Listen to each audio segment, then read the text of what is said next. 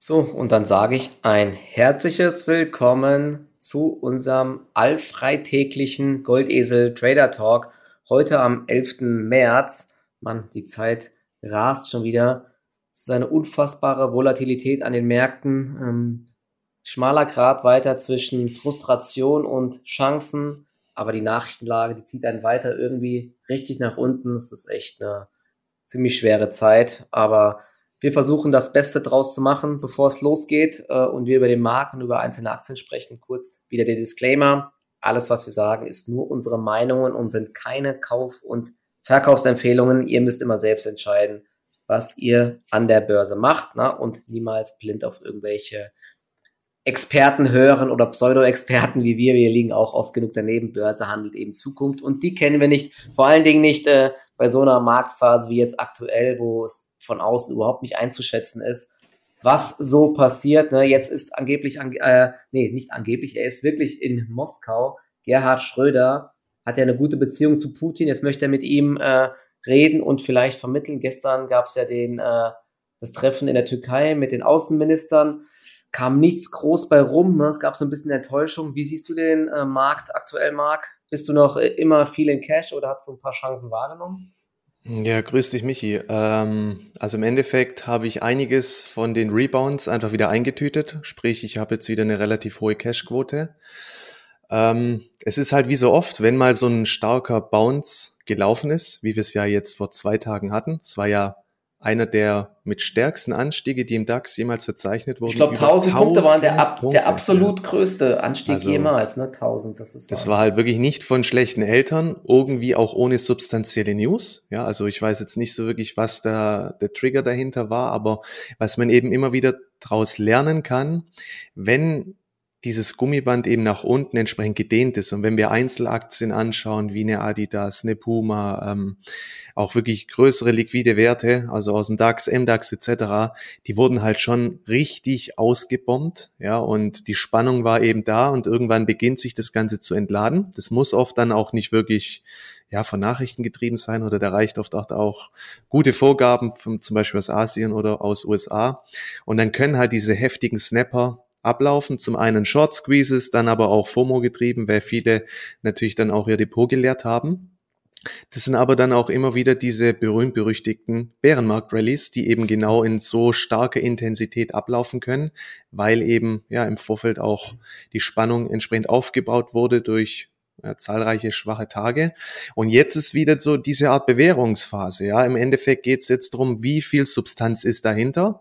Man darf psychologisch natürlich jetzt auch nicht diesen, dieses Argument außer Acht lassen, dass irgendwann auch so ein Gewöhnungseffekt eintritt, so traurig es halt ist. Ja, aber wir reden jetzt einfach mal kapitalmarktorientiert, dass man sich an gewisse ähm, Spannungen irgendwann halt auch gewöhnt und dass man irgendwann setzt sich halt auch die Erkenntnis durch, gewisse Werte, die haben jetzt natürlich schon auch wieder attraktive Niveaus erreicht. Wir konnten in den letzten Tagen jetzt auch eine Entspannung im Öl sehen, da gab es ja auch einen ordentlichen Rücksetzer und sofort haben auch diese Wechselwirkungen eingesetzt. Rüstungsaktien, Aktien, die davor eher als Hedge gedient haben und stark waren, wurden schwach, aber andere Aktien, die ausgebombt wurden, Zykliker, sofort gab es die Rotation. Dann wiederum haben auch die grünen Aktien ja eher ein bisschen sensibel auf den Ölpreisrückgang reagiert. Mhm. Und da muss man jetzt mal genau schauen, ob sich das auch, ja, kann natürlich auch sein, dort ähm, rotiert das Ganze recht schnell wieder, sprich, wenn Öl zur jüngste Stärke ähm, tendieren sollte, kann eben auch ganz schnell sein, dass dann sich die grünen Aktien wieder besser halten, akkumuliert werden. Also es ist gerade so ein bisschen ein Beobachten, aber bei vielen Titeln muss man sagen, da besteht durchaus schon auch Hoffnung, dass möglicherweise wir die Tiefs gesehen haben. Es hängt jetzt auch alles vom weiteren Verlauf des Krieges ab. Das ist schwierig zu sehen. Ich meine, ja, wie du gesagt hast, gestern das Treffen war erfolglos. War ja auch irgendwo klar. Ich meine, was hat man erwartet? Was, die Fronten ja. sind ja auch irgendwo verhärtet. Auf was soll man sich da groß einigen? Es ist traurig, dass Russland halt weiter da einfach stumpf an diesen Plänen festhält. Das heißt halt auch wieder dieses Risiko, was mit sich gebracht wird jetzt übers Wochenende. Man weiß halt echt nicht, was am Montag dann wieder passiert ist. Und demgegenüber muss man halt auch gucken, dass man sich auch ein bisschen defensiv aufstellt, zumindest was Neupositionierungen angeht, wenn ich gewisse Gewinnpuffer habe, mit denen, die dämpfen dann ja auch noch ein bisschen das Risiko. Ähm, es bleibt sehr anspruchsvoll und man merkt halt auch die Nervosität am Markt über diese extrem hohe Volatilität. Aber es ist mhm. sehr schwierig, weil zum einen haben wir diese hohe Inflationstendenz, die ja jetzt auch getrieben wird durch die Energiepreise, die sich so schnell nicht ändern werden dürfte. Das heißt, wenn wir jetzt auch mal annehmen, wir bekommen Inflation in Richtung fünf bis zehn Prozent, wie schütze ich denn eigentlich noch mein Kapital vor Inflation? Und irgendwann spricht es ja dann auch wiederum für Aktien. Ja, also das ist so echt so eine Auslegungssache und man sieht ja auch, wie schnell dann quasi Schnäppchenjäger wieder zurückkommen. Das irgendwie muss man da sehr taktisch vorgehen, zu sagen, okay, bei gewissen Aktien, wenn ich gute Einstiege hatte, die probiere ich jetzt einfach zu halten, ja, weil dadurch versucht man auch diesem FOMO entgegenzuwirken. Ich habe einfach was und wenn die Märkte ziehen, profitiere ich eben sofort. Aber andererseits, ja, darf man halt auch nicht zu viel jetzt noch auf diese Erholung geben, weil ich denke, einer der Hauptbelastungsfaktoren für die Unternehmen in den nächsten Wochen bleiben Lieferkettenprobleme, die sich auf jeden Fall auch noch beschleunigen. Zum Beispiel bei Audi stehen gerade drei von vier Bändern still. Porsche Taycan kann auch gerade nicht mehr produziert oh, werden, Mist, weil Kabelbäume, weil die Kabelbäume entsprechend fehlen. Die kommen aus Russland und dann halt auch die explodierenden Energiekosten. Die machen den Firmen natürlich auch zu, ja. zu schaffen. Also das ist so, das Abwägen. Aber wie gesagt, wenn halt diese Inflation weiter aus dem Ruder geraten sollte, mal abgesehen von der Notenbankgeschichte, ich meine, nächste Woche ist die FED-Sitzung, die wird extrem wichtig sein, weil das wäre ja dann auch das, die erste angekündigte Sitzung, wo sie beginnen, die Zinsen zu erhöhen. Aber irgendwann muss halt auch sagen, wie willst du dein Kapital schützen? Ja, und spricht dann irgendwann doch wieder für Unternehmen und dann eben auch vor allem qualitativ hochwertige Unternehmen, die jetzt zuletzt halt auch deutlich unter die Räder gekommen sind. Also ja, das ist so ein bisschen Dingen, die Ausgangslage. Ja. vor allen Dingen für Unternehmen, die es schaffen, dann auch die gestiegenen Kosten weiterzugeben, ne, die eine Preissetzungsmacht haben. Ich glaube, das auch. Das, das wäre, äh, das ist sehr, sehr wichtig. Und da muss man dann gucken, welche Unternehmen das gelingt. Aber ich denke mal, so Konsumgüterhersteller und so, die können das relativ schnell einfach weitergeben und ähm, gegebenenfalls auch starke, ja, starke Rohstoffunternehmen und so. Lanxess ist es zum Beispiel jetzt auch im vierten Quartal gelungen, muss man mal schauen halten, aber das ist jetzt echt schwer im Vorhinein zu sehen. Vielleicht können wir ja noch mal ganz kurz ähm, drauf eingehen, so auf das ähm, Big Picture sozusagen, mhm. weil ähm, ich sag mal so, die, die, dieser Angriff von Putin, der hat ja jetzt schon in Europa und auf der Welt extrem viel ausgelöst. Und abgesehen davon, dass es jetzt dieses ganze Leid gibt in der Ukraine, diese Flüchtlingswellen. Ich glaube, ähm, wir waren in Europa hier die ganze Zeit in so einer Phase, wo man gesagt hat, okay, ähm, es kann nicht groß was passieren. Es gab ja schon seit Jahren, seit, seit vielen, vielen Jahren keine geopolitischen Risiken mehr in Europa direkt und dementsprechend wurde auch kein Wert auf irgendwelche Verteidigung gelegt äh, Abhängigkeiten waren egal, weil es ja über 30 Jahre gut ging. Ne? Und jetzt hat es ja mit einem Schlag, äh, ist es jetzt vor Augen den ganzen Politikern, wie wir doch abhängig sind und dass wir im Endeffekt äh, teilweise auch ziemlich wehrlos sind im Endeffekt ne? mit der Bundeswehr und so, dass man da so liest, wie viele Panzer wir haben, die nur funktionsfähig sind oder äh, äh Helikopter und so, da geht irgendwie gar nichts mehr und dass man eben auch, wenn Russland den Gashahn zutritt, ne, die USA haben da jetzt seit Jahren vorgewarnt.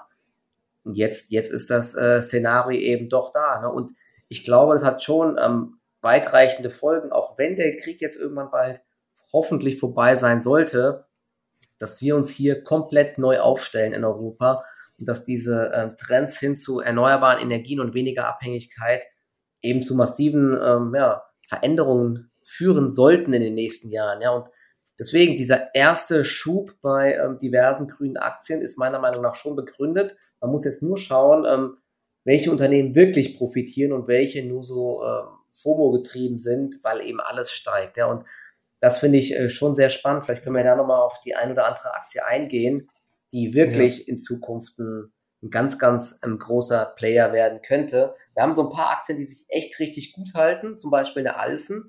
Die hatten ja einen sehr, sehr starken Ausblick für 2022, sind jetzt nicht direkt in der Stromerzeugung, aber machen eben Stromnetze, Speicher und ähm, äh, Wallboxen und so weiter. Es gibt ja dieses Paket jetzt, diese äh, 200 Milliarden von Christian Lindner, die jetzt nochmal letzte Woche ja, propagiert wurden. Und äh, da ist also viel Geld da, was investiert wird. Ob das jetzt alles so kommt und wann das kommt, ähm, ist nicht so einfach. Herr Habeck hat es ja schon gesagt, unser Wirtschaftsminister, das geht nicht von heute auf morgen innerhalb von Tagen, es dauert Wochen und Monate und vieles natürlich auch Jahre. Aber ich äh, finde in dem äh, Fall zum Beispiel äh, langfristig, ganz langfristig eine Orsted nicht mit am spannendsten, weil das ja eben ein, äh, ein Erzeuger von erneuerbaren Energien ist, und zwar der größte. Ne? Und in Windenergie, Offshore und auch Onshore soll ähm, das meiste fließen neben Solar und äh, ja, die sind dort eben Weltmarktführer. Und ich habe da eben auch nochmal ein bisschen äh, geschaut. Und es gab auch eine interessante Meldung jetzt. Äh, ich glaube, die war von gestern. Ich weiß gar nicht. Wir haben ja das Problem, dass wir zum einen zu wenig äh, Strom haben aus erneuerbaren Energien, aber dass wir ja auch äh, für, äh, für äh, Transport und so weiter auf den Schiffen, da wird ja, glaube ich, aktuell Schweröl genutzt oder zum Heizen nutzen wir Gas, dass das ja das Problem jetzt gar nicht löst, selbst wenn wir Strom hätten. Aber ähm, Orsted macht jetzt unter anderem äh, eine Kooperation mit Maersk, wo sie eine riesige Fabrik bauen, wo sie 300.000 Tonnen E-Methanol herstellen. Und damit will Maersk jetzt seine neue Flotte dann äh, betreiben, also die Schiffe betreiben. Also das wird auch nochmal ein riesiges neues Geschäftsmodell von Orsted, dass sie da Windparks und Solarparks bauen und dann nicht nur Strom erzeugen, sondern äh, Wasserstoff oder äh, Methanol, was dann eben auch im Transportsektor genutzt werden kann. Das finde ich echt spannend und sie haben ja dieses Ziel von ähm, aktuell sind es 12 Gigawatt installierte Kapazität bis 2030 50 Gigawatt und das war ja jetzt noch auf dem letzten Kapitalmarkttag kommuniziert und das war alles, wie gesagt, vor dieser äh, kompletten Ukraine-Krise. Also ähm, bin mal gespannt, vielleicht wird da sogar noch mal jetzt mehr draufgepackt oder die Rahmenbedingungen verbessern sich. Also finde ich echt ganz spannend, zumal ja Orsted von diesem Hype-Hoch massiv korrigiert hat. Mal schauen. Auf jeden Fall, die Aktie hat sich jetzt gefangen. Die ist weiter nicht ganz günstig, aber das ist so einer meiner ähm, Favoriten langfristig und ich will da auch nochmal sogar im Langfristdepot aufstocken. Ne? Welcher hast du? Hast du da was Spezielles noch im Blick?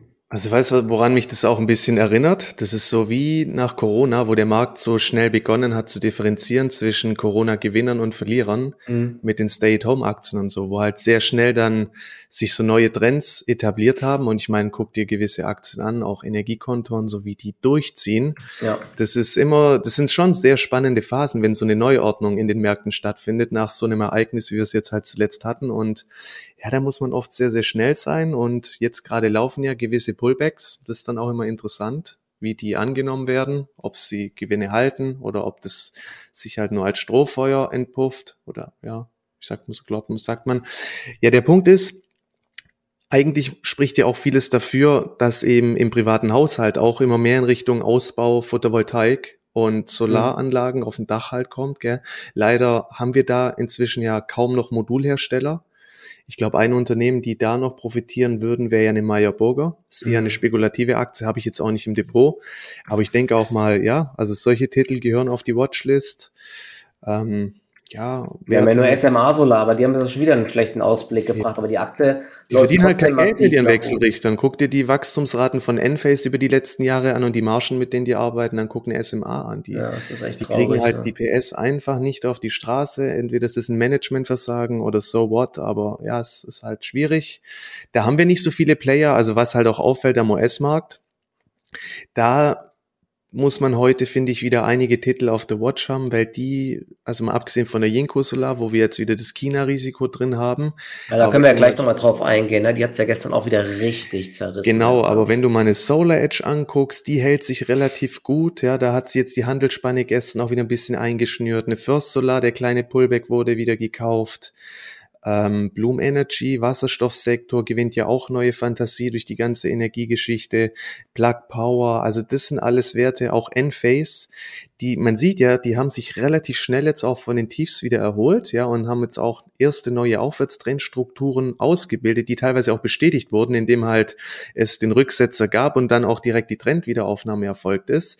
Also das sind alles Titel oder zum Beispiel auch eine SunPower, die muss man jetzt auf dem Schirm haben, weil man sieht ja auch am Beispiel von Corona, diese Neuordnungen, wenn die ablaufen, das kann sehr schnell passieren und ja, da sind jegliche kleine Rücksetzer oder auch mal ein paar Tage, wo es seitwärts geht, wirklich ähm, sehr wertvolle mögliche Einstiegschancen. Und ja, an der Geschichte wird sie nicht verändern. Ich sag mal, USA hat eigentlich weiterhin dieses Jahr noch bessere Chancen wiederum auf eine Outperformance, weil die halt deutlich weiter weg vom Kriegsgeschehen sind und auch lange nicht diese Abhängigkeiten haben vom Erdgas wie jetzt wir in Deutschland. Wir haben ja 55 Prozent aller Lieferungen kommen. Ja, das sind von russischem ne? Erdgas, das ist halt auch nochmal eine andere Nummer. in den USA teilweise ja die Erzeuger von Nahrungsmitteln und Düngemittelhersteller denen könnten jetzt auch goldene Zeiten bevorstehen, ja, weil die dann halt, zum Beispiel Russland ist ja von der, für die weltweite Weizenproduktion trägt einen Anteil von 30 Prozent bei. Wenn das wegfällt, muss ja irgendwie kom kom kompensiert werden. Also auch in den Branchen, gerade Düngemittelhersteller, Nahrungsmittelhersteller, was dann wiederum exportiert wird an Europa, an uns, weil irgendwie muss die Engpässe kompensieren.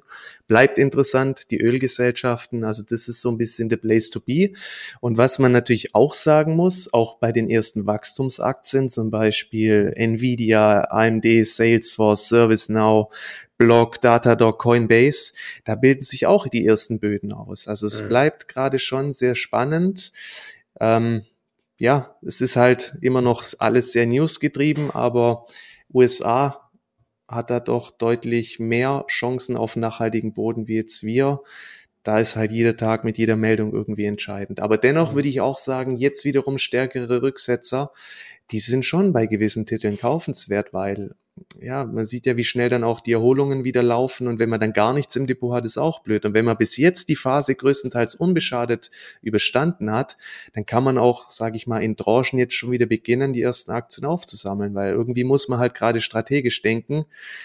Ähm, sonst läuft man halt Gefahr, dass man das an alles an einem vorbeizieht und an so Tagen, wo dann alles mit zehn Prozent im Plus ist, da willst du halt auch nicht mehr hinterher rennen. Also ja, es ist schwierig, ähm, aber gerade jetzt schärfere Pullbacks sind auch wiederum kaufenswert, definitiv. Ja, an diesem, an diesem Tag, wo der DAX 1000 Punkte im Plus war, hat man auch direkt gedacht, Mist, jetzt habe ich, äh, bin ich nicht voll investiert, da kam auch direkt so ein bisschen äh, ja, klar, die Angst auf, die Party zu verpassen. Ne? Aber trotzdem, wir sind, wie gesagt, in dieser Phase, wo man in der Erholung lieber mal ein bisschen Chips vom Tisch nimmt und dann wieder in solchen ja. schwachen Phasen kauft. Es glaubt auch, hängt vom Entry ab, ja. Wenn du halt wirklich richtig gut die Tiefs erwischt teilweise, dann kann man da auf, auf jeden Fall auch mal da, daran festhalten. Aber ja, einen gewissen Teil, ähm, bisschen was eintüten ist auch gut für den Kopf, weil sonst ist, ja, fuckt sein ja komplett ab. Ja, wenn die nächste Abwärtswelle kommt, ist nicht ausgeschlossen.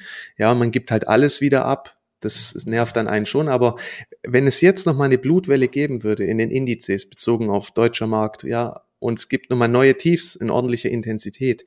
Also dann wäre das schon so eine Situation, wo ich versuchen würde, hier ordentlich was aufzuladen und dann auch versuchen, das so lange wie möglich daran festzuhalten, weil ja, welche, man hat jetzt auch vieles eingepreist. Welche, also. welche, Aktien hast du denn noch ähm, drinne schon jetzt von der letzten Abwärtswelle und wo würdest du dann reinkaufen? Man muss ja schon aufpassen, dass man nicht irgendwelche Rohrkrepierer sich ins Depot reinlegt oder irgendwelche zyklischen genau, also, Aktien, die vielleicht jetzt ähm, ja, Probleme haben, dann die nächsten Aufwärtsbewegungen mitzunehmen und so. Und das ist ja immer nicht ganz so leicht. Und das Schmerzhafteste ist es fast immer, wenn man dann Aktien im Depot hat, die äh, sich nicht bewegen, obwohl ja. der Markt sich nach oben bewegt. Ne? Das ist dann immer richtig. richtig also man muss sagen, im Autosektor gab es eine harte Bereinigungsphase, gerade in Vitesco Sowas finde ich weiterhin spannend, auch im Bezug einfach auf E-Mobilität. Ähm, Porsche oder Volkswagen, ja, also finde ich mittlerweile auch ein Topic unter den Autobauern. Mercedes im Endeffekt, das sind so die, die Basisdinger im DAX. Gut, eine BASF, das ist ja mit Wintershall, aber ich sage mal, eine BASF wird es in zwei Jahren auch noch geben. Oder gerade in dem Bereich, Jung Heinrich Kion hatte zuletzt gute Zahlen, ordentlichen Ausblick geliefert. Eine Bechtle wäre jetzt so eine Situation, eine Aktie, wenn der Markt von den jetzigen Niveaus weiterzieht, die ist noch nicht so stark angesprungen. Das wäre jetzt auch so eine direkte Nachzüglerchance, weil es geht halt auch gerade drum, wo kann ich noch mit vernünftigem Chance-Risiko-Verhältnis ähm, den Einstieg finden. Also das wären schon Titel, die mich stark anlächeln würden oder Nynomic hatte ich ja letzte Woche schon erwähnt. Ähm, ich muss mal gerade auf meine Watchlist gucken. Ja, der Bechtle finde ich ganz spannend, wer sich ja, da mal den Chart aufmachen will. Die ist kurz davor, ich muss mal schauen, wir haben ja jetzt noch erst Mittag heute. Mal der Abwärtstrend seit Anfang 22, wo die Aktie noch bei über 60 Euro stand, und jetzt eben im Bereich 44, ja, die IT Aktie probiert es auf jeden Fall zu knacken. Ne? Und ja. die hatten ja auch einen starken Auftragseingang. Definitiv. Und es gab ja die ganze Zeit diese Problematik mit äh, Chipmangel, der ist zwar immer noch da, aber es verbessert sich ja auch jetzt so langsam. Und ähm, Thema Digitalisierung oder ja, auch ähm, Security und so, die haben ja ein ganz breites, äh, breites Spektrum. Und wenn man sich den Track Record anschaut von äh, Bechtle, sie schaffen es echt jedes Jahr, die Umsätze zu steigern, äh, Gewinne äh, zu steigern waren zwar nicht äh, so günstig eine Zeit lang, aber haben sich ja jetzt auch vom Hoch nicht ganz halbiert, aber ich glaube, die haben 40 Prozent haben sie jetzt auch mittlerweile verloren und sind jetzt auf dem Niveau von 2020 wieder. Ne? Das ist echt krass. Ja, das also, sind halt solche Qualitätsaktien, die man dann auch mal guten Gewissens antizyklisch ein, einsammeln kann. Simrise oder auch meine Eckert und Ziegler. Ja, vielleicht gibt's noch einen Flasch nach unten oder es gibt eine erste Bodenbildung, wenn man schaut, wo die Aktien waren. Und die waren dann halt auch wirklich nicht mehr günstig. Aber wo sie jetzt sind, und da werden sie jetzt so langsam schon auch wieder interessant. Puma, Eichstron hatte ja auch gute Zahlen geliefert, hat zuletzt auch gar keine neuen Tiefs mehr gemacht. Das ist auch wieder so ein Kandidat. Aber wir sind halt noch nicht in der Phase, wo man beherzt halt überall zugreifen kann. Ja, wir haben die hohe Volatilität und es gilt eher dann punktuell zu agieren. Und jetzt gerade, nachdem zuletzt der Bounce gelaufen ist, ist halt eher der bessere Ansatz wiederum antizyklisch. Zum einen eben in den grünen Aktien, wenn sie kurzfristig stark unter Druck geraten, was nicht selten der Fall ist, weil halt kurzfristig auch ordentliche Gewinne entstanden sind. Oder es gibt halt dann, ja, im Zuge der Pullbacks bei Aktien wie, wie Tesco etc ähm, nochmal stärkere Rücksätze Richtung minus 8, minus 10 Prozent, dann wären es halt auch wieder schon die ersten antizyklischen Kaufchancen. Ich habe ja gerade eben hier von Bechtle, nur mal um das mal zu, äh, die, der, so die Entwicklung sich anzuschauen. Die haben im Jahr 2004 haben sie eine Milliarde Umsatz ungefähr gemacht und 38 Millionen EBIT. Dann im Jahr 2011 hatten sie 2 Milliarden und 86 äh, Millionen EBIT. Im Jahr 2015 2,8 Milliarden und 130 Millionen EBIT. Im Jahr 2018 4,3 Milliarden Umsatz und fast 200 Millionen EBIT. Und im Jahr 2021 schon über 6 Milliarden Umsatz und 320 Millionen EBIT. Ne? Also das ist schon echt stark, wie die wachsen. Und dieses Jahr werden fast 7 Milliarden Umsatz erwartet und knapp 2 Euro Gewinn pro Aktie. Also die haben jetzt ein KGV, ich glaube, die hatten früher immer ein KGV von 30 bis 40, weil sie eben so konstant wachsen. Und das ist jetzt runter auf 20. Ne? Das finde ich echt für so ein Unternehmen ziemlich fair. Und das ist natürlich jetzt ein, ich glaube, die sind im MDAX Nebenwert.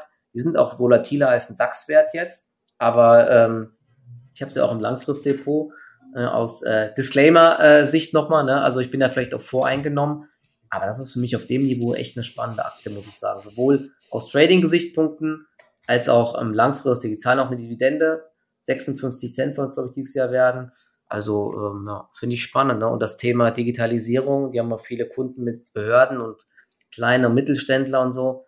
Das wird äh, eher stärker werden als äh, weniger äh, werden. Ne? Und dieser Corona-Plop, äh, wie bei vielen Unternehmen, der ist jetzt ähm, oder wird weiter abgebaut, sollte aber ein Großteil langsam jetzt, ja, also die, die, dieser zwischenzeitliche Wachstumsschub oder dieser Nachfrageschub, das normalisiert sich jetzt halt alles wieder, wie auch im E-Commerce-Sektor und so, aber die Aktien haben halt auch jetzt massiv korrigiert. Deswegen finde ich auf jeden Fall auch ganz spannend mittlerweile auf dem Niveau. Genau, genau es hängt halt vom, vom Markt ab. Also man sieht ja gerade vor allem, der gesamte Markt ist halt brutal indexgetrieben. Ja, also alles hängt irgendwie am Index gerade, wenig Eigenleben. Wenn es weiter hochziehen sollte, dann wäre es jetzt direkt eine Nachzüglerchance. Ansonsten, klar, wenn es nochmal einen Rutsch gäbe, wäre es umso attraktiver Richtung 40. Oh, und jetzt kaufen sie gerade hier. Jetzt schieß, was ist jetzt schon wieder los? Das ist wieder, das ist echt krass. Also wir sind so nachrichtengetrieben. Also es gibt gerade irgendeinen Schub im DAX. 150 Punkte nach oben hat Gerhard Schröder gemeldet oder was? Das ja, ist denn hier los ja. gerade, ey? Riesige Kauffälle im DAX Future. Und das ist halt auch wieder so eine Sache, ne? Du, du wirst halt auch als Shortseller aktuell so immer wieder in die Mangel genommen zwischendurch. Das ist doch echt einfach nicht normal. Was ist denn das? Ich schaue mal gerade bei uns in der Discord-Community, jemand schon was hat. Also das ist echt, ähm, ah ja, Positive Shifts and Talks with Ukraine, sagt der Putin. Aha. Mhm. Danke an den Aaron, der das hier äh, immer in Echtzeit postet. Ja, also, und das ist halt echt die Sache, ne? Und deswegen ist es halt gefährlich, wenn man gar nichts mehr im Depot hat, ja, weil dann ja. ist man so emotional getrieben immer hin und her. Deswegen so ein bisschen strategisch denken, vielleicht mal die erste Boah. Tranche jetzt kaufen. 250, 200 Punkte hoch der DAX. Ey, rennt einem alles halt davon. Was ist das denn für ein Wahnsinn? Also, das ist, das ist, so fehlen einem wirklich, es ist, und das ist aber immer weiterhin das Problem, wenn man jetzt immer in diese Kurssteigerungen versucht hinterherzulaufen, da kriegst du meistens auf den Deckel. Ja? Deswegen lieber immer die Rücksetzer ähm, kaufen, nicht das Tief treffen, aber dann in solche Bewegungen lieber mal hinein verkaufen. Mal gerade mal gucken. Ich hatte leider vorhin eine Adidas verkauft, zu früh. Jetzt zieht sie natürlich auf 205. Hm, das ist echt krass. Aber du hast recht, ne? auch so eine Adidas zum Beispiel, die ist jetzt auch, die hatten ja auch ein Aktienrückkaufprogramm Puma und Adidas hatten beide eigentlich recht solide Zahlen. Mhm. Obwohl Adidas jetzt schon gesagt hat, es gibt die Gefahren in Russland, war der Ausblick trotzdem ganz okay. Ich, wie gesagt, es gibt viele mittlerweile DAX-Unternehmen, wo man sagt, und das passt vom Chance-Risiko-Verhältnis mittlerweile. Und ähm, ja, das gibt auch diese krassen Rallyes jetzt immer wieder intraday. Das ist echt. Rheinmetall kommt ein bisschen runter. Also es bleibt. Ja, ähm, so diese sehr, sehr Wechselwirkung, das ist ja Genau. Ja, ich habe jetzt meine Bächle gekauft im Endeffekt. Irgendwie möchte ich jetzt da auf den Impuls reagieren, weil wenn da wirklich was dahinter ist, kannst du halt sehen, wie alles heute im Laufe des Tages steigt. Muss man mal gucken. Ansonsten, ja, ja mal schauen, wie, ob das jetzt. Ja, genau. Eine Bächle ist, ähm, also wenn der Markt sich jetzt heute hält, ähm, könnte es sein, dass der Abwärtstrend ähm, geknackt wird, auch ne, bei Bächle. Schaut Gucken euch die Aktie mal an, das finde ich echt ja. ähm, auch ganz spannend. Ist es strategisch? Wie gesagt, wenn alles zusammenfällt, wahrscheinlich würde ich sie dann vom Wochenende wieder schmeißen, aber irgendwie muss man halt auch ein bisschen auf die Entwicklungen reagieren. Das ist eine kleine Live-Trading-Session hier bei uns. Also Volks Volkswagen von 142 auf 147, das ist, wenn man das, ihr habt es ja wahrscheinlich auch vor euch, ne? also die Leute, die jetzt live dabei sind, das sind gerade einfach Fahnenstangen, die hier hochschießen. Auch Mercedes und so, ne? Wenn, ach du Scheiße, DAX was ist denn das? Das ist wirklich verrückt. Potenziell gewisse positive Wendungen in Gesprächen mit Ukraine. DAX 14.000. 14.007, das ist ein brutaler ähm, Short Squeeze jetzt. Und oft sieht der Future halt die Kasse. Also du hast halt diese krassen Entwicklungen im Future, dann der DAX wird und alles wird halt irgendwo entsprechend der Gewichtung einfach Airbus plus 6%, Adidas Vola 7%. Boah, ey, was ist denn das? Ja. ja, ist natürlich jetzt ein paar Sachen habe ich jetzt auch drin, aber dann guckt man natürlich jetzt blöd aus der Wäsche, ne? Bei solchen Bewegungen. Aber deswegen ist es auch immer ganz schön, ein Langfristdepot zu haben. Das leidet zwar jetzt in der letzten Zeit, aber das nimmt natürlich solche Bewegungen dann auch ganz ordentlich mit. Wobei ich glaube, das ist jetzt kurzfristig echt übertrieben, was wir gerade im Future gesehen haben. Es war einfach ein Short Squeeze jetzt gerade eben. Also, das ist, muss man auch fast eher wieder. Ich hatte so ein paar Boss drin. Warte mal kurz, ich muss die mal kurz hier.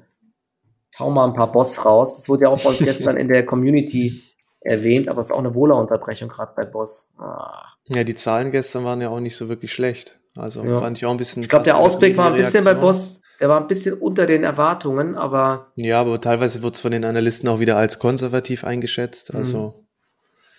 Ja, das genau. sind halt diese ähm, Rücksätze. Ich meine, Siltronic gestern, die Zahlen waren jetzt auch nicht unbedingt schlecht. Das, ähm, Siltronic finde ich auch, finde ich auch ganz spannend, ne? wenn man sich mal da den ähm, Chart anschaut. Ähm, ist krass. Das Übernahmeangebot war doch mal bei 130 oder so. Ne? Jetzt sind wir wieder bei im Bereich 90. Ja. Und obwohl Siltronic ja wenn ihr mit ähm, weiter steigenden Preisen rechnet, zwar auch mit höheren Kosten, aber die können sie weitergeben. Also das ist auch so eine Aktie, wo man sagt, die sind nicht allzu teuer. Ich glaube, die haben einen KGV von 10 auch nur und wachsen weiter. Man darf halt nicht vergessen, dass dieser ganze Chipsektor natürlich sehr zyklisch ist, aber trotzdem, na, Adidas plus 7%.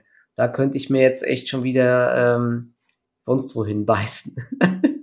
jo, aber das sind halt so Entwicklungen, das kannst du nicht vorhersehen, gell? Das, da darf man sich nichts vorwerfen. Nee, ist, halt ist, klar, aber deswegen, das ist halt so die Sache, ne? wenn du nie was im Depot hast, ähm, ja. dann verlier, ver und das ist halt auch mal so eine Sache nochmal, was viele immer äh, vergessen an der Börse, dass nicht angekündigt wird, wenn der Markt mal steigt und so, und dass es eben teilweise auch aus dem Nichts kommt, wie jetzt oder wie diese plus 1000 Prozent im, im DAX. Da gibt's da nicht den Grund oder vorher die Meldung, jetzt könnt ihr langsam einsteigen. Es ist extrem schwer, in diesen Markt reinzukommen, wenn man äh, nicht schon drin ist. Aber oh, jetzt sind schon wieder 150 Punkte weg oder 200. Das ist echt so. Wir waren bei 3,5 Prozent eben kurz. Also das. Die Erfahrung zeigt halt immer wieder, wenn halt echt so eine Übertreibung nach unten über ein paar Tage dann, dann ist es halt echt eine hohe Wahrscheinlichkeit für so ein Bounce. Und auch wenn er erst mit Verzögerung kommt, was die letzten Male eher der Fall war, dass es nicht sofort gekommen ist.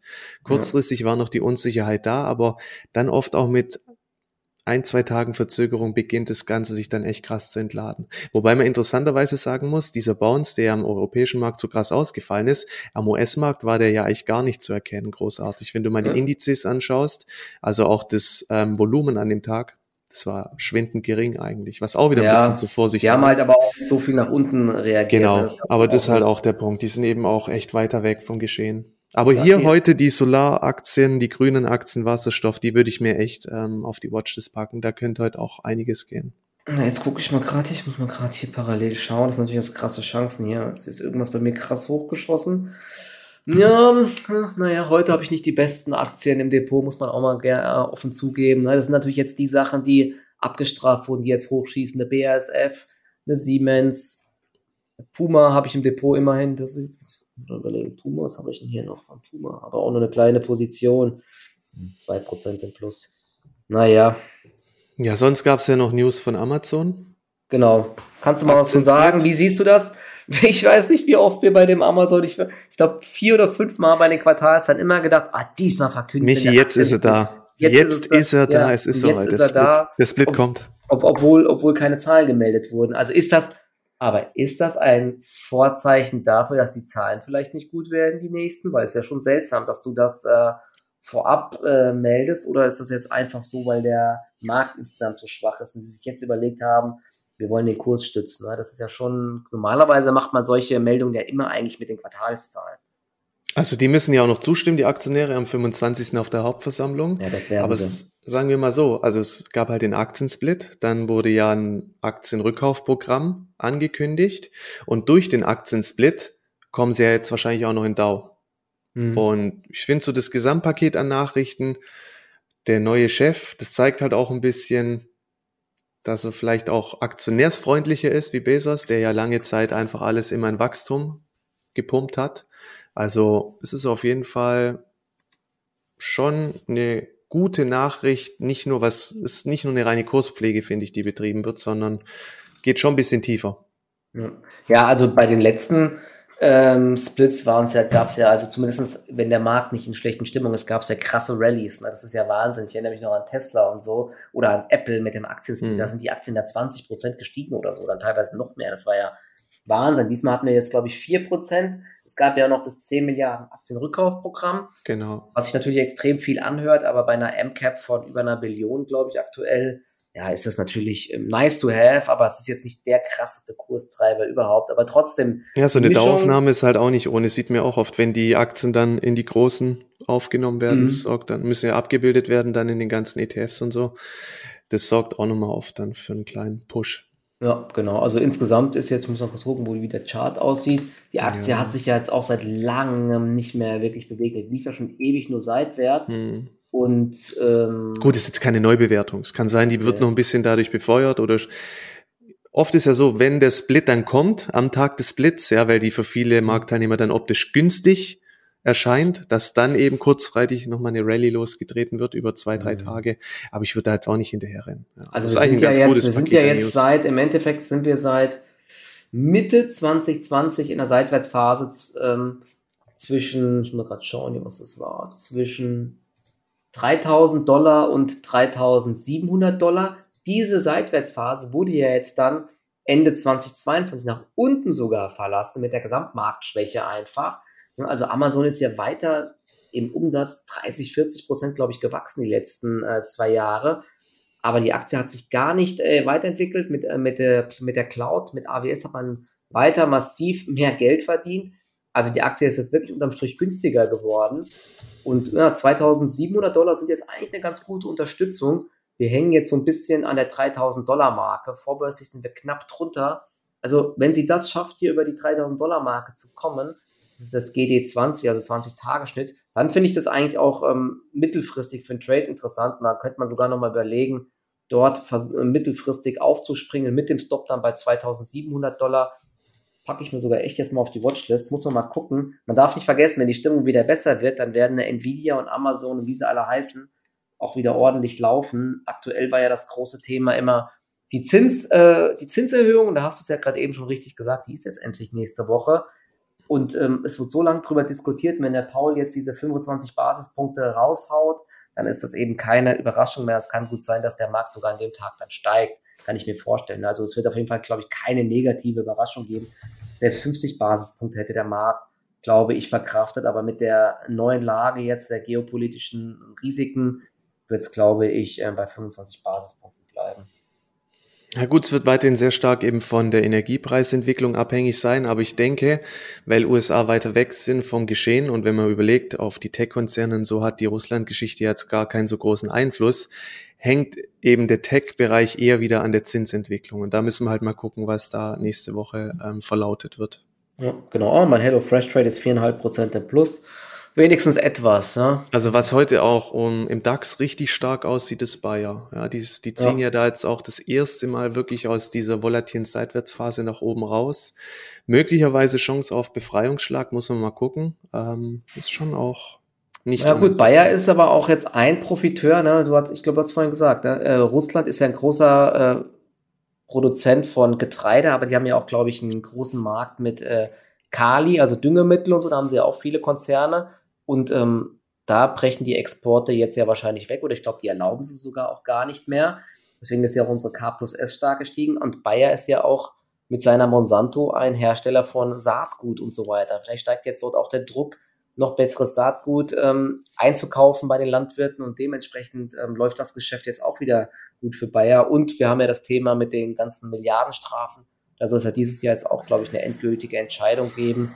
Ja, wenn und das endlich mal ad acta gelegen werden sollte, das wäre halt der richtige Befreiung. Ja, ja, genau. Egal wie es kommt, aber einfach mal jetzt genau. ein Urteil fällen, die Ungewissheit ist raus, dann ist da schon noch gutes. Ja, das Basisgeschäft ist ja hochprofitabel bei Bayern, ne? Und ich glaube, die ja. Bewertung, ich gucke mal gerade, was da jetzt erwartet wird.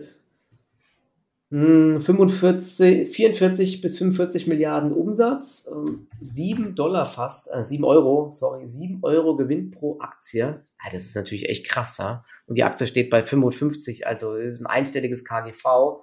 Ja, du kannst aktuell sagen, nur einstellig ist wegen dieser Glyphosat-Geschichte. Ansonsten ist Bayer ja hoch profitabel dann würden die normalerweise wahrscheinlich eher ein KGV von 15 haben oder so. Du kannst eigentlich sagen, in einer guten Marktphase machen die ihre 4, 5 Euro Gewinn pro Aktie und da auf Basis von dessen sind die schon nicht teuer bewertet. Nee, nee, wie gesagt, sogar 7 Euro sollen es jetzt da. werden. 7, 8 Euro sollen es jetzt die nächsten Jahre werden und über 2 Euro Dividende. Also ist schon, ist echt krass. Ja, ist ein interessantes Value Pick auf jeden Fall. Ja, KUV von knapp über 1 nur. Passt eigentlich. Ne? Und jetzt genau, jetzt auch Aufwärtstrend. Wir haben sie ja auch bei uns im Turbo K.O. Depot. Heute, ja stimmt, du hast recht, heute sieht sie richtig gut aus. Sie zieht über 55. Also, Bayer finde ich auch mit am spannendsten aktuell im äh, Index. Guck mal gerade Ölpreis. Gab auch gestern noch eine Aufstufung in UBS von okay. 85 auf 90. Ja. Und der Ölpreis ist jetzt mit dieser Meldung von, ähm, oh, von äh, dass es da Fortschritte gibt von Putin von 112 Dollar auch mal schnelle 2,5 Dollar 50 runter. Das ist echt einfach ja, das hängt halt gerade alles irgendwo zusammen. Gerüstungsaktien werden abverkauft, Öl wird schwach, oft vielleicht. Das eröffnet dann aber auch Chancen in grünen Aktien teilweise, ja, weil da geht's jetzt, wie du auch sagst, um die richtigen Profiteure rauszuarbeiten oder vielleicht arbeiten sie sich selber raus über relative Stärke. Wenn es da mal einen schnellen Pullback gibt, da muss man dann auch wachsam sein.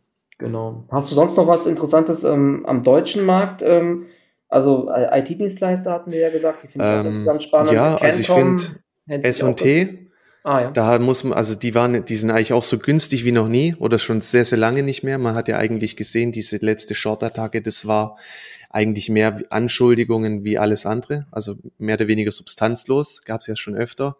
Bis jetzt ähm, wurde, glaube ich, sogar alles. Also ja. nicht, nichts von dem hat sich ja wirklich jetzt bewahrheitet, so, ne? Also es ist, mich wundert, dass die Aktie sich nicht stärker erholt. Das ja, das ist noch so ein bisschen vielleicht der Vertrauensverlust, aber auf den Niveaus, ich meine, man adressiert weiterhin sehr interessante Trends, Industrie 4.0, Internet der Dinge und so.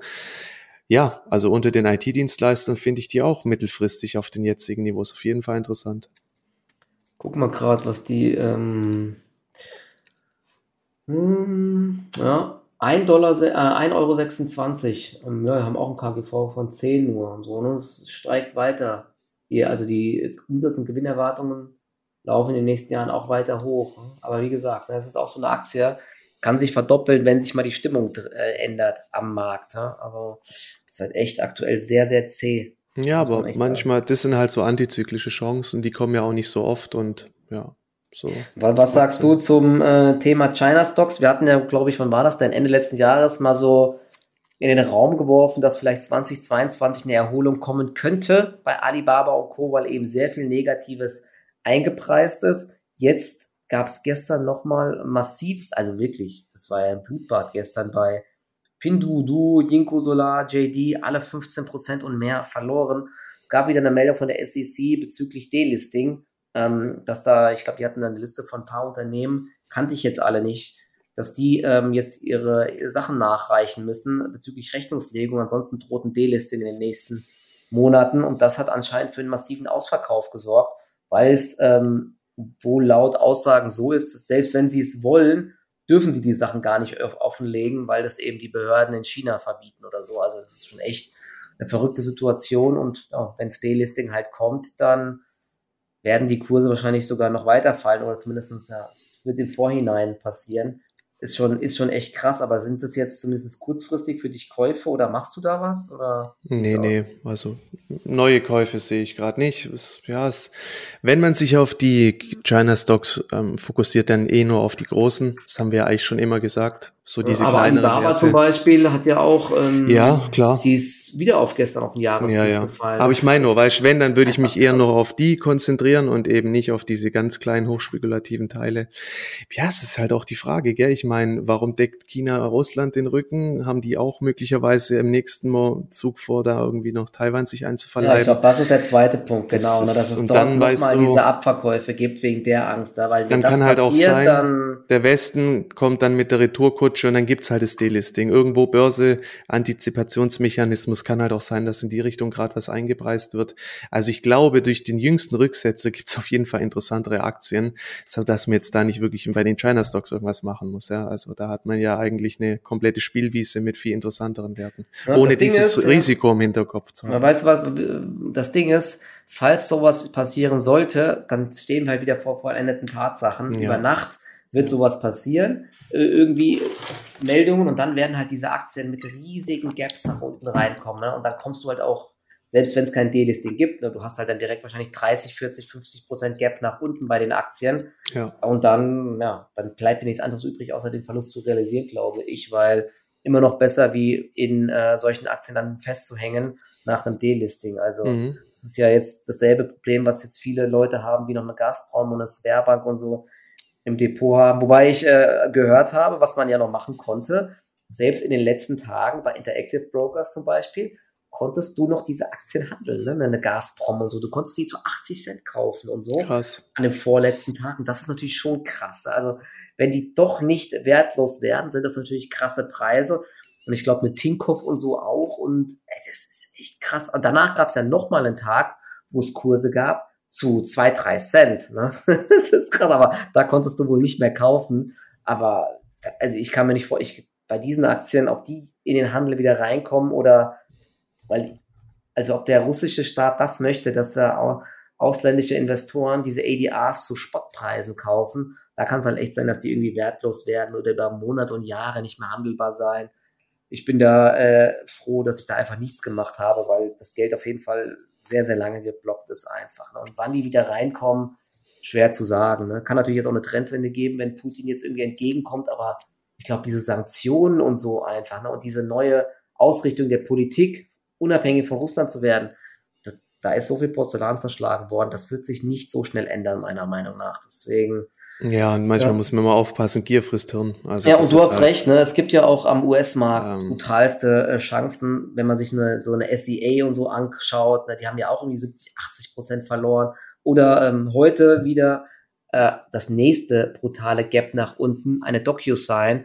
Die hatten gestern Zahlen gemeldet. Das ist ja so ein Unternehmen, das E-Signaturen macht und dieses ganze Management drumherum war ein brutaler Corona-Profiteur die Aktie war gestiegen, ich muss mal gerade schauen, auf 330 Dollar, nee, 320 Dollar so in die Richtung.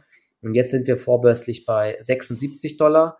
Die letzten Quartalzahlen, da gab es ein 30, 40 Prozent Gap von 225 Dollar auf 170 Dollar rum. Und da haben wir damals, glaube ich, auch gesagt, ähm, seid vorsichtig, bei den US-Märkten muss das nichts heißen. Es muss keine Erholung geben bei sowas, sondern es kann einfach weiterfallen.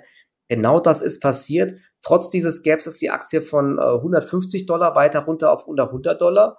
Und jetzt kamen eben gestern nachbörslich die Zahlen, die eigentlich echt ganz gut waren, muss man sagen. Und die Aktie ist nochmal jetzt 18 Prozent vorbörslich im Minus. Das Problem ist einfach, dass der Ausblick schon eher schwach ist, muss man sagen, bei DocuSign. Ich glaube, das Umsatzwachstum soll jetzt nur noch so um die 15 Prozent sein. Und im letzten Jahr waren die Billings und das Umsatzwachstum eben teilweise bei 30, 40 Prozent. Da ist eben jetzt eine Halbierung nur noch da. Und man ist jetzt auf äh, US-Gap-Basis immer noch nicht profitabel. Also pff, echt, ähm, ich finde es mittlerweile echt spannend, was Sie gesagt haben in der, ähm, Präsentation, ich habe mir das mal so ein bisschen angeschaut, der Markt für äh, diese E-Signaturen und ähm, alles drumherum, ich muss gerade mal schauen, ich habe das hier irgendwo mir doch aufgemacht. Ähm, der ist bei 50 Milliarden, haben sie gesagt, ja. Und ähm, sie selbst machen ja jetzt ähm, gerade mal, ich glaube, zwei Milliarden Umsatz haben sie oder so in die Richtung. Ich muss gerade mal schauen. Das also wäre auf jeden Fall, der, der CEO hat gesagt, sie sind erst bei 10 Prozent. Sie haben jetzt im, sie haben jetzt im vierten Quartal 580 Millionen Euro Umsatz gemacht. Das war noch 34,8 Prozent Wachstum year over year. Und jetzt soll es eben im laufenden nächsten Jahr, es gibt quasi eine Halbierung, ja. Und das ist natürlich schon ziemlich enttäuschend. Ja. Also, pff, das jetzt ein Kauf ist, weiß nicht, aber jetzt so langsam werden die Bewertungsniveaus für mich interessant. Ne? MCAP noch, ich glaube, 14, 15 Milliarden und so. Also, und KUV von 7 ist ja. schon ein sehr interessanter Markt. Die haben eine sehr, sehr hohe Bruttomarge, auch bei 80 Prozent, wie es immer bei so Softwarekonzernen ist. Und ja, diese e- E-Signatures und alles, was drumherum kommt, sie haben das, ich muss sagen, die haben es irgendwie so eine spezielle Cloud genannt. Ähm, das ist schon äh, auf jeden Fall ein spannendes Geschäftsmodell, aber gibt, glaube ich, Konkurrenz von Adobe und so, ne? Aber es ist schon, ähm, ist schon krass, was da an, an, Wert, an Wert vernichtet wurde in der letzten Zeit einfach. Grundsätzlich, was halt immer in, gefährlich ist, ist halt ambitionierte Bewertung und dann gleichzeitige Wachstumsabschwächung. Aber im Endeffekt, wir haben es erst mal wieder ein einstelliges KV, also Kursumsatzverhältnis erreicht. Agreement Cloud heißt das. Agreement Cloud. Und da haben sie einen 50 Milliarden Total Addressable Market. Und dann soll irgendwann die Smart Agreement Cloud kommen mit KI und so weiter. Ja, mm, also genau, das haben sie gesagt, das habe ich gerade eben gesucht. Also die, ja. diese E-Assignments, e, was sie jetzt haben, dieses Geschäftsmodell, 25 Milliarden ist dort angeblich der adressierbare Marken. Danach Prepare, Act und Manage auch nochmal 25 Milliarden. Ich kenne mich mit diesem ganzen Business jetzt nicht so perfekt aus, aber diese Agreement Cloud, ähm, ja, Analyzer zum Preparen, ach, da, ihr müsst euch mal die Präsentation anschauen. Ist auf jeden Fall ganz spannend und das Ganze auch zu monitoren und äh, diese ganzen Insights zu finden. Das wird wohl auch ein riesiger Markt, aber ja, ich werde mir die Aktie jetzt auch mal anschauen, aber soll sich heute erstmal nochmal in Anführungszeichen auskotzen, die Aktie. Minus 18 Prozent ist schon echt heftig. Ich muss mal gucken, ob Oppenheimer hat jetzt ein Downgrade gerade eben rausgebracht. Piper Sandler bleibt bei neutral mit Ziel 100. Ja, also es ist klar, jetzt kommen wieder die ganzen Kurszielsenkungen und so, wie es halt immer ist. Das ist echt krass. Aber ist ja, aber auch so würde ich erstmal schauen, wo sich die Aktie einpendelt. Gerade gibt es spannendere Werte. Genau. Diese Woche hat auch noch Oatly-Zahlen gemeldet, das ist halt auch krass. Ne? Ich, ich, ich habe mir es nicht genau angeschaut, aber ich verstehe nicht, wie man mit Hafermilch, die fast nur aus Wasser besteht, so eine brutal schlechte Bruttomarge ähm, nur erzeugt. Klar, die, die, die Rohstoffkosten sind so gestiegen und so, aber eigentlich muss man da noch da, äh, einkömmliche Margen erzielen können. Ne? Die Nachfrage nach Hafermilch ist weiter extrem hoch, aber die kriegen es halt auch nicht gebacken. Ist also auch für mich noch keine Kauf. Die Aktie ist auch mit einem brutalen Abwärtstrend, haben halt auch viele Leute nachgefragt. Die hat dann mittlerweile auch 70, äh, 80 Prozent verloren vom, ach nee, noch viel mehr. Wir waren mal bei fast 30 Dollar und jetzt sind wir noch bei 5,37 Dollar. Das ist auch der Wahnsinn. 3,2 Milliarden MCAP ist ja fast ein Übernahmekandidat mittlerweile. Ne? Die Marke ist schon stark, aber haben halt sehr, sehr schwache Margen. Das ist schon Wahnsinn. Naja, so ist es. Okay, ansonsten ja. ähm, also glaube ich soweit durch. Hast du noch irgendwas? Was nee, ich habe gerade auch mal geguckt. Also CrowdStrike hatte noch gute Zahlen. Die kamen gestern sehr gut an. Da war alles über den Schätzungen. Das hatte ich ja gesagt. Bewertung hier ist aber natürlich weiter sehr, sehr hoch. Aber Thema Cybersecurity ist weiter sehr spannend. Aber ja, ich ist jetzt, ich habe hier eine Position im Langfristdepot. Aktie hat ja auch zumindest ein Drittel verloren. Ähm, aber hier, sind, glaube ich, das KV ist hier noch hoch zweistellig. Also ist schon nicht ungefährlich, auf dem Niveau zu kaufen, aber ist halt auch aktuell, läuft es hier sehr gut, sehr, sehr hohe Wachstumsraten.